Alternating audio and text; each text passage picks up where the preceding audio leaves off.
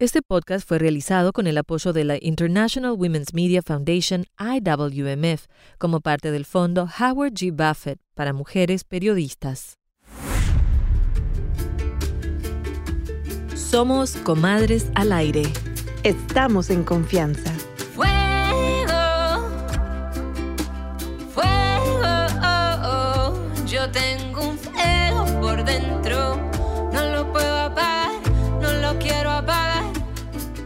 Yo soy Valeria Fernández. Y yo soy Maritza Félix. Adelante, comadres, ¿cómo andan?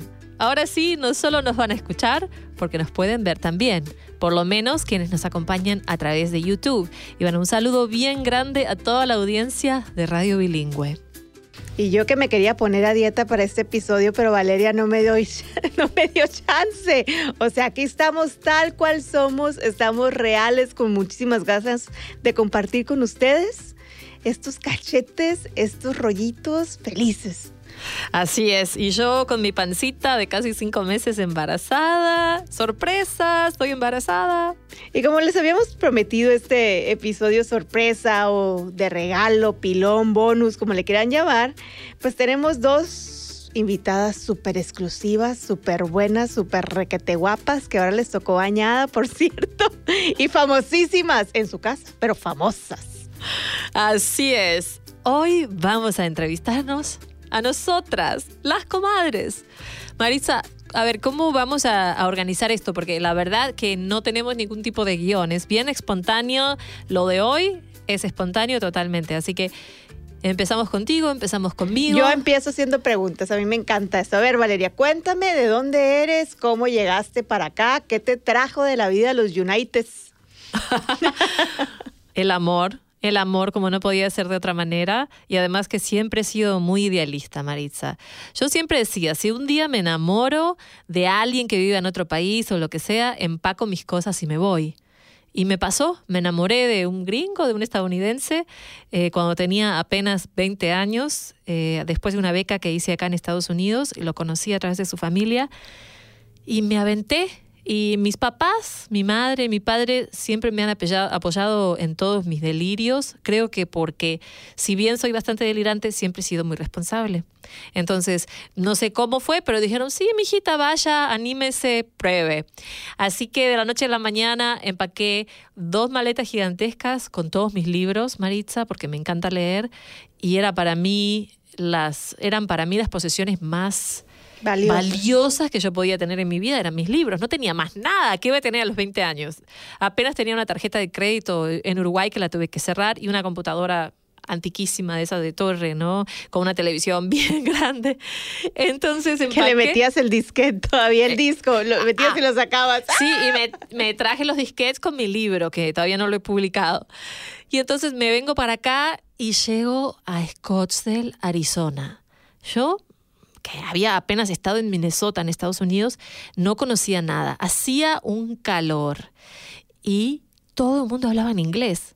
Bueno, eso era lo que yo creía, hasta que por ahí, saliendo un poquitito en la calle, me di cuenta que había una comunidad inmigrante muy importante mexicana.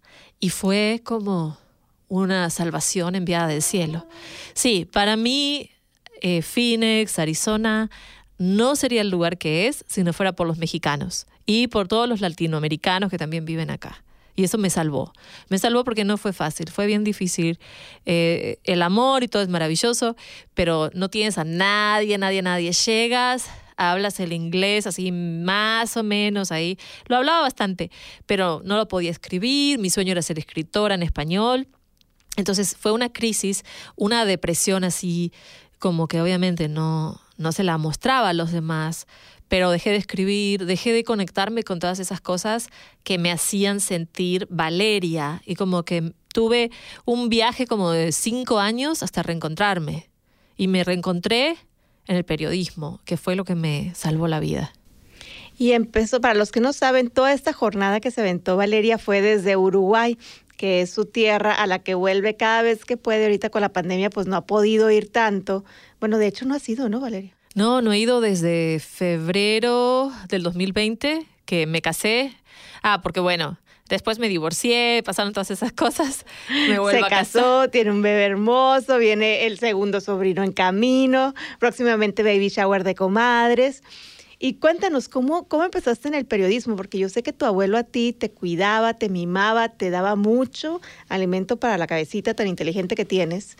Sí, bueno, eh, siempre me ha gustado escribir y siempre mi inspiración venía de mi familia, porque tengo muchos abuelitos, muchos viejitos en mi vida que tienen siempre historias muy interesantes. Entonces a mí eso me fascinaba y las historias que escribía siempre estaban inspiradas como en personajes de la vida real. Eh, por esas vueltas de la vida voy a un festival de cine acá en Phoenix y me encuentro con un editor de un periódico que todavía está en vigencia, que se llama La Voz. Este editor se llama Marco Arreo Ortúa. Un saludo para Marco, espero que nos estés viendo.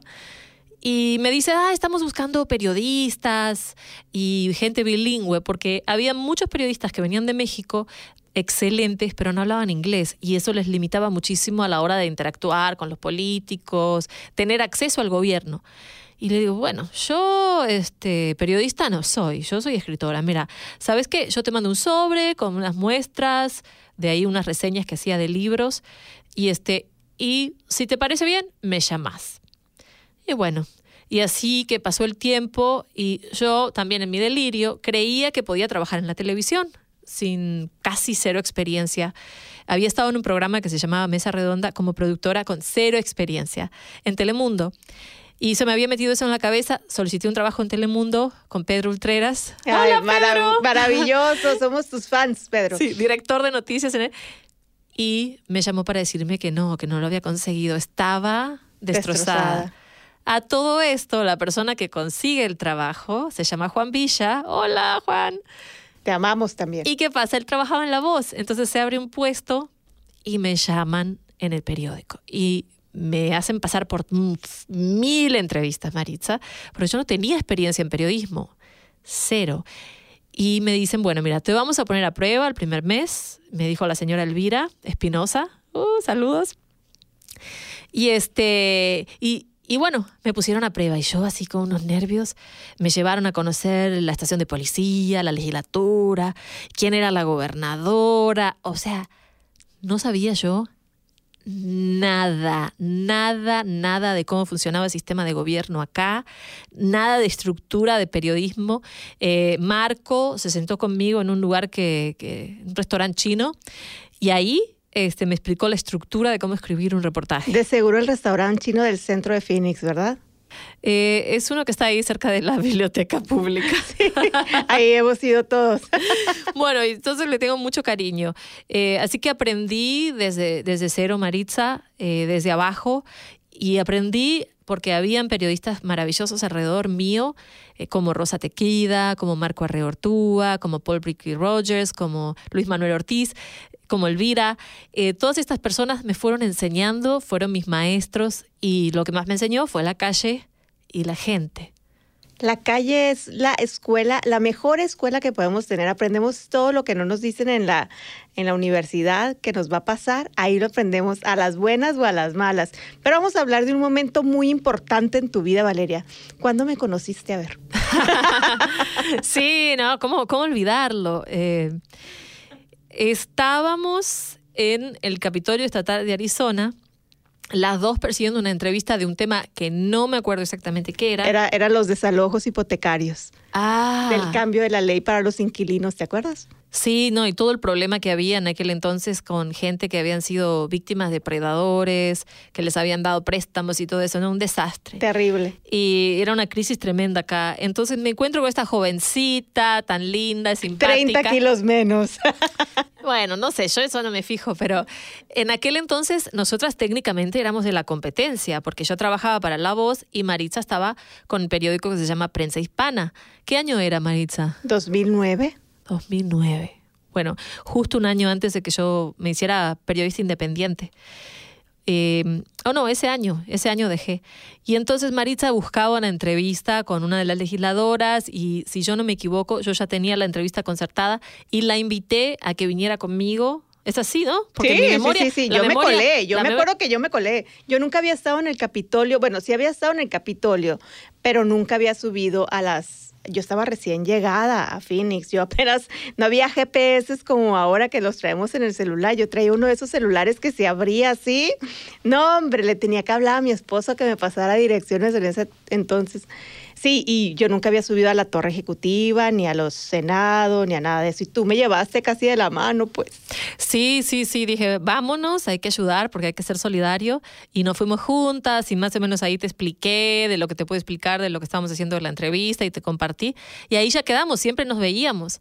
Ahora, lo que me gustaría saber, porque hay que retroceder un poquitito para atrás, es cómo llegas tú a Arizona. O sea, porque cómo llegas tú de Magdalena de Quino, pueblo mágico en Sonora, hasta Phoenix, Arizona. Hubo un camino muy largo para llegar hasta acá. Sí, yo digo que es Magdalena de viuda de Quino, viuda de Colosio, porque ahí fue el candidato presidencial al que mataron, ahora de Félix. Nadie coincide conmigo, pero yo sí, yo con eso me siento muy orgullosa. Sí, yo también llegué a Estados Unidos por amor. Yo también me casé, mi esposo está trabajando en ese entonces en Los Ángeles. Eh, también siempre ha, sido constructor, administrador de proyectos y demás. Y pues como decía mi mamá en ese entonces y mi manina, a donde va la funda va el violín. esa vez me tocó seguirlo a mí, a él y después, cuando ya empezó toda esta crisis hipotecaria tan grande, su chamba empezó a bajar muchísimo y a mí me dieron la oportunidad en prensa hispana, entonces nos mudamos de Los Ángeles a Phoenix. Y así fue como llegamos hasta acá. Eh, cuando se cierra una puerta, se abre una ventana y siempre hemos tenido la, la bendición de que cuando algo así pasa, nos salen cosas buenas. Y así llegué, pero como yo les digo, bueno, yo le tengo que dar las gracias muchísimo a Don Meni García, que en paz descanse, porque él fue el que me abrió las puertas del periódico y al principio me tenía trabajando en un taller mecánico chiquitito y de ahí escribía las notas y de ahí yo me acuerdo que me mandaba, oiga, váyase con Michael Novakowski a, la ciudad de Phoenix. Y yo, ¿dónde está la ciudad de Phoenix? Buscando en Google, imprimiendo páginas para poder llevármelas, para no perderme, ¿no? Y así fue como en el camino nos fuimos encontrando también con Valeria. No se me hizo tan difícil la transición porque como soy de Magdalena hasta una hora de Nogales y Nogales es frontera, mi vida siempre fue muy fronteriza. Entonces mi mamá, por ejemplo, nos llevaba a celebrar el cumpleaños al McDonald's con el, con el Ronald McDonald que te daba tu Happy Meal gratis y tu tarjetita de feliz cumpleaños y no sé qué. Si mamá quiere leche, todavía hasta la fecha cruza la frontera y compra la leche de este lado. Entonces era ir al súper de este lado era lo más normal en mi casa, ¿no? O sea, crecí en mucho privilegio, estoy muy consciente de eso. Pero entonces no se me hacía tan raro. Aquí en Phoenix vivía un tío, pasábamos todos los días de acción de gracias aquí. Entonces, pero sabía llegar al mall, nada más. No sabía nada de leyes, yo tampoco, ni de cómo funcionaba esto o el otro. Yo ya era periodista en México, había trabajado allá en el periódico La I para periódicos Gili, en Televisa, bueno, había hecho mi servicio en 20 mil lugares pero nunca había trabajado de este lado de la frontera y el cambio cultural es, muy grande en las cuestiones laborales, ¿no? Y decime una cosa, ¿cómo te, ¿Cómo fue tu experiencia con eso de tener un acento, de querer interactuar en un estado como Arizona, donde en aquel momento estaba el apogeo de todas las leyes antiinmigrantes, que con un espíritu racista de trasfondo, que eso es verdad, un espíritu supremacista. Eh, ¿cómo, ¿Cómo viviste eso y cómo trataste de protegerte? Yo me acuerdo que hubo una época que, que sí, que fue muy terrible, ¿no? Porque aparte mi inglés no es perfecto, o sea, lo hablo muy bien, lo escribo muy bien, estudio en inglés y todo, pero sigo teniendo mi acento y se me sigue yendo el rollo cuando todavía pienso en español, traduzco en mi mente en inglés y a veces ya me cambiaron la conversación. Pero pues no es lo mismo experimentar con tus amiguitas de café que con la gobernadora, el procurador, Arpayo, bueno, con toda esa gente que me tocaba entrevistar. Yo me acuerdo una vez que hice una entrevista con Andrew Thomas, eh, que entonces él era el procurador del condado Maricopa, y me acuerdo que se soltó riendo de mí y me dijo, se rió y me contestó algo así como que tienes un acento muy marcado y yo, sí, pues, pero esa no fue mi pregunta, pues, ¿cuál es la respuesta? Y cuando vio que me salió el otoñita machetes, como que ya me empezó a respetar y a pesar de mi acento que ha ido mejorando con el tiempo, bueno, no sé si mejorando, se ha ido a blanqueando un poquito con el tiempo. Pues cambió la perspectiva. Pero también me ha tocado estar, aparte yo era, la, era una de las pocas reporteras del periódico, entonces a mí me tocaba cubrir cinco ruedas de prensa a diario. Tú les puedes preguntar lo que sea y me veías en una y luego me veías en la otra y luego corría como hormiga a la otra y a la otra.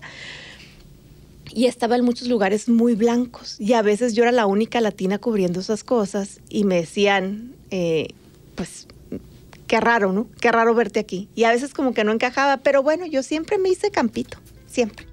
Están escuchando Comadres al Aire y hoy estamos hablando de todo. Así que se quedan hasta la pausa porque cuando regresemos vamos a seguir haciendo una entrevista con las comadres, con nosotras. Que no pare la plática, comadre. Te esperamos en nuestra página de Facebook y también estamos en Twitter, Instagram y YouTube, así como Comadres al Aire. Un espacio para hablar de nuestros cuerpos, nuestra mente y nuestro corazón. De todo, desde el vientre hasta el subconsciente. Sin tabúes, sin etiquetas. Estamos en confianza.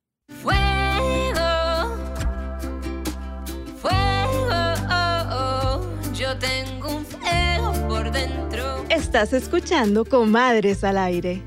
En nuestro episodio especial en que las invitadas de honor somos nosotras, las comadres. Suertudotes, suertudotas.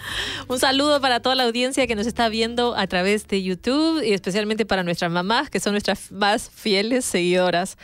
Eh, Marisa, estábamos hablando un poco del acento, de la discriminación que también eh, hemos vivido por años, muchos periodistas latinos acá en Estados Unidos, que no empezó con el presidente Donald Trump, que es algo que ya viene desde hace muchísimos años. Y abrirse paso no es fácil.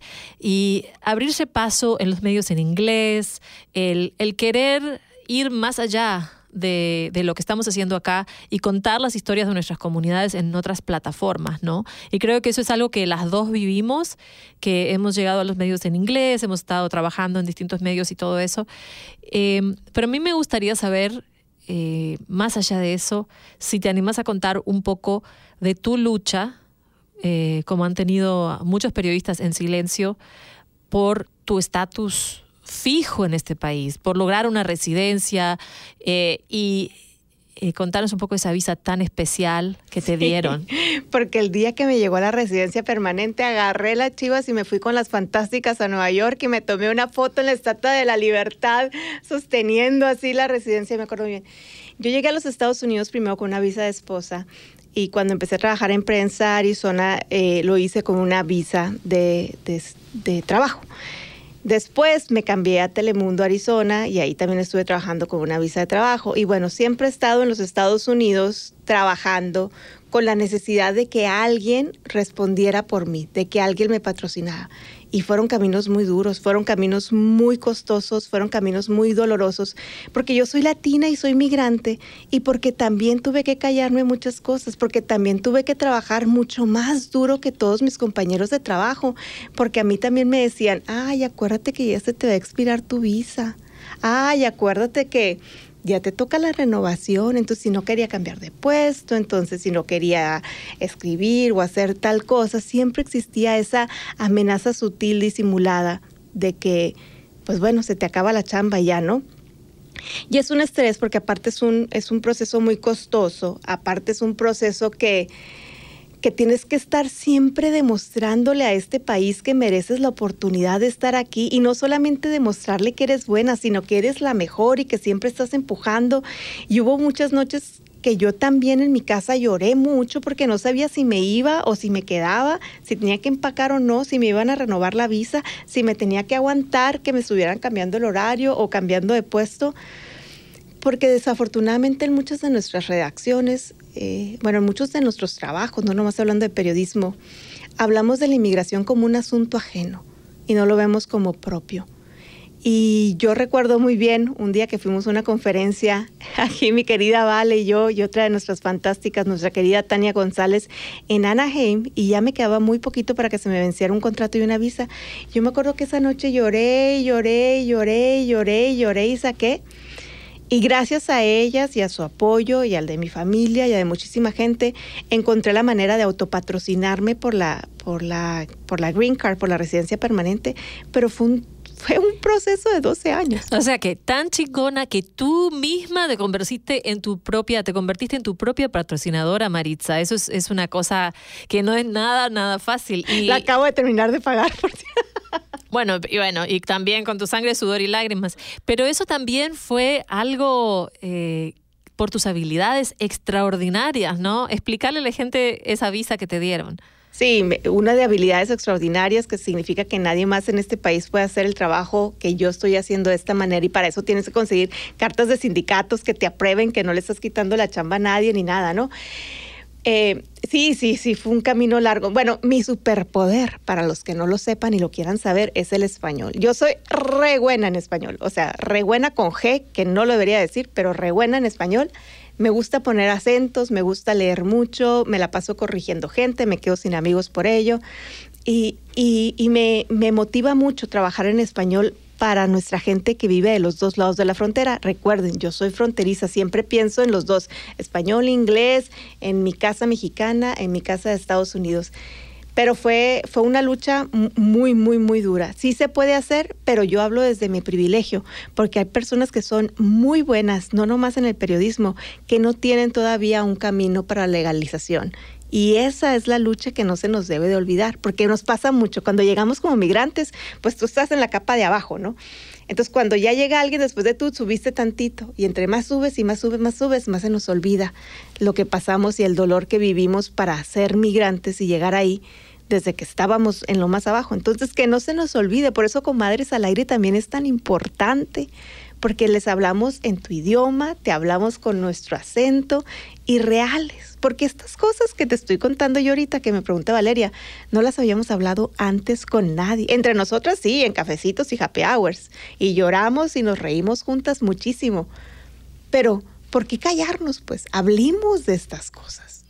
Así es, así es. Y nosotras animándonos un poquitito a compartir de nuestras propias experiencias, que también sabemos, creo que las dos somos privilegiadas en muchísimos sentidos, eh, sobre todo acá estando en Arizona, sabiendo que hay personas que aunque quisieran autopatrocinarse, eh, no podrían, que a veces sus jefes quieren patrocinarlos porque son gente maravillosa que tienen habilidades increíbles y sin embargo el sistema no lo permite y ojalá que en estos próximos años veamos un cambio, ¿no? A mí me pasó que yo llegué con una visa, mi visa se venció y ahí estuve, ahí, me tu- ahí fue cuando me empecé a meter y a interesar en el tema de la migración, porque yo leía, leía, siempre he sido muy nerd. Entonces leía, leía todas las regulaciones, todas las cuestiones. Y a mí, para permanecer con, con mi novio, que estaba súper enamorada, la única opción que me quedó fue casarme. Me casé en secreto porque no queríamos tener que explicarle a la familia, ay, tan jóvenes se van a casar, ¿no? No, ya.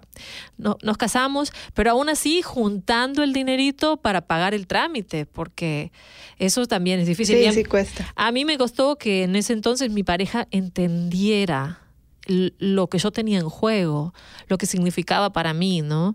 Empecé trabajando en una pizzería porque amo la pizza.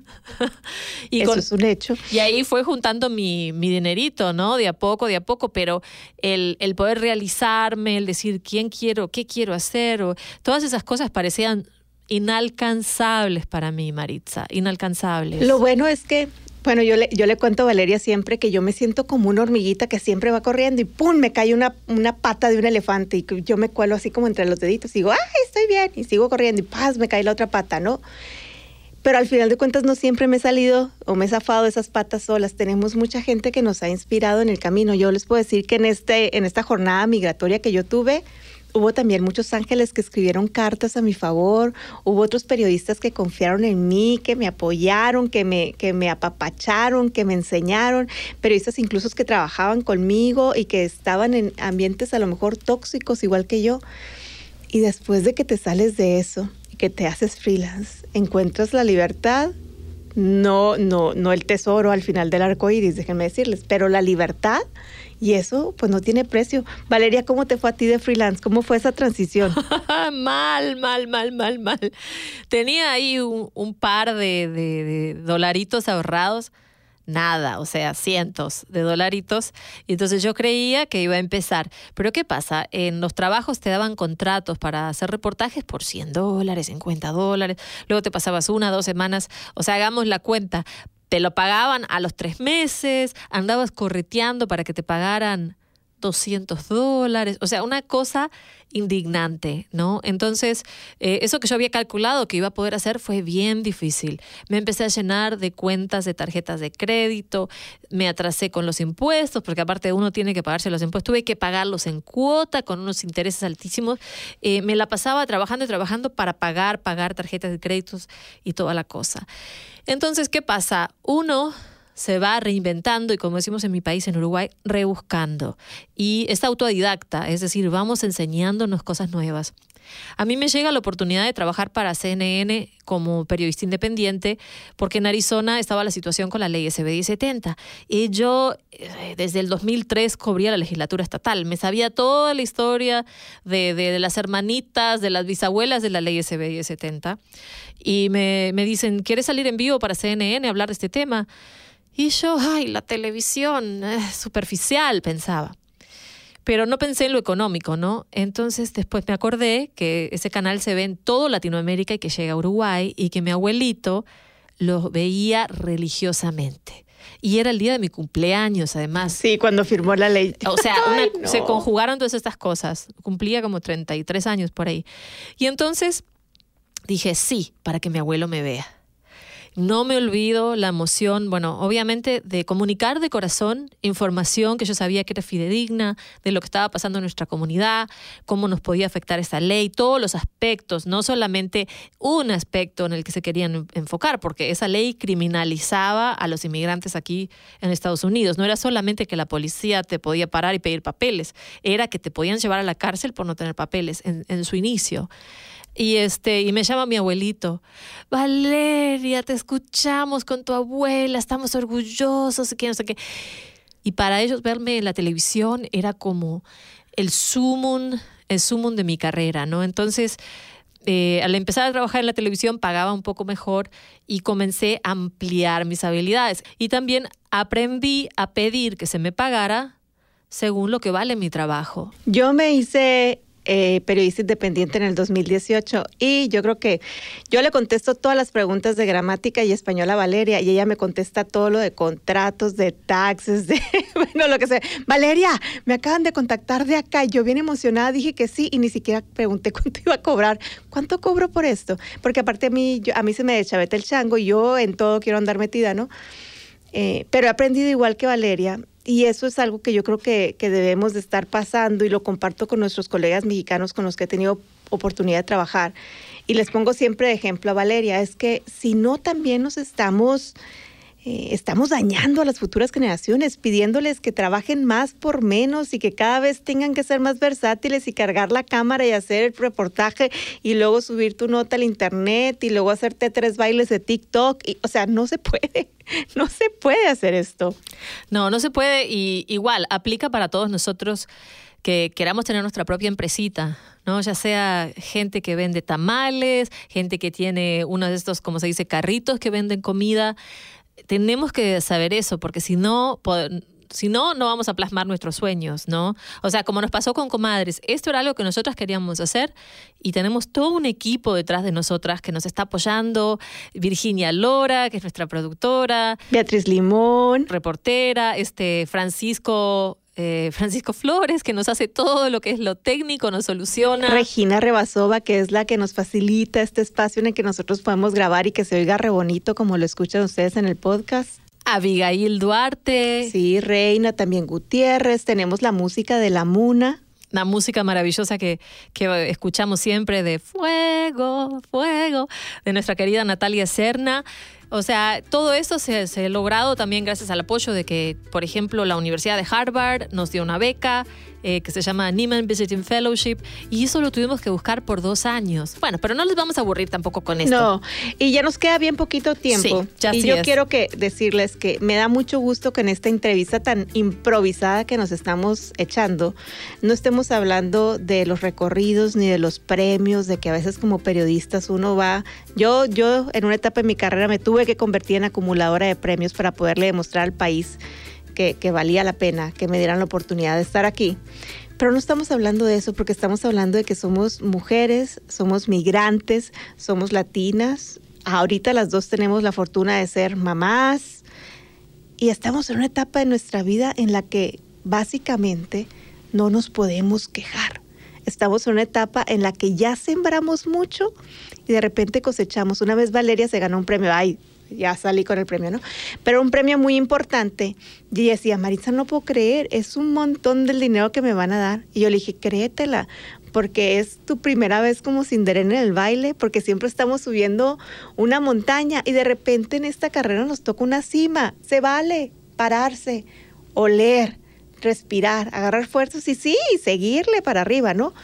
Pero se vale también tener esos momentos y yo creo que tenemos la fortuna de estar los, las dos en una cima temporal, pequeñita de nuestra montaña, de nuestra vida y, y poder marcar este espacio, este descanso que nos damos con Comadres al Aire, que es un proyecto que nos tenía muy enamorado el corazón desde nuestros happy hours y nuestros desayunos con el cafecito en la mañana y que por fin dijimos, si no lo hacemos ahorita, no lo hacemos nunca, a darle. Bueno, lo decimos con palabras más folclóricas, pero, lo decimos así. Así es, así es. Y bueno, para, para YouTube vamos a hacer la versión extendida, ahí los que nos están viendo de este episodio. Y para bilingüe vamos a tener que cortarlo un poquito. Pero bueno, les queremos mandar un abrazo bien grande, un apapacho. Recordarles que si esta es la primera vez que conocen a, de Comadres al Aire, Toda nuestra serie de esta primera temporada está en YouTube, la pueden encontrar en Apple Podcast, la pueden encontrar en Spotify, en nuestra página comadresalaire.com. Y bueno, y se va a seguir repitiendo la temporada también a través de Radio Bilingüe. Así que desde lo más profundo del alma, muchas gracias. Espero que disfruten, espero que se nutran, que aprendan muchas cosas nuevas como aprendimos nosotras mientras estábamos haciendo este podcast con todo el amor del mundo. Gracias, comadres, compadres, a todos. Nos despedimos con otra canción de la Muna. ¿Y cuál será? No sabemos todavía. Vamos a platicar, que te quiero escuchar. Aquí está tu café. Cuéntame de tu dolor, tus sueños, tu corazón. Esta mesa es tu casa. En comadres al aire comadres al aire, comadres al aire.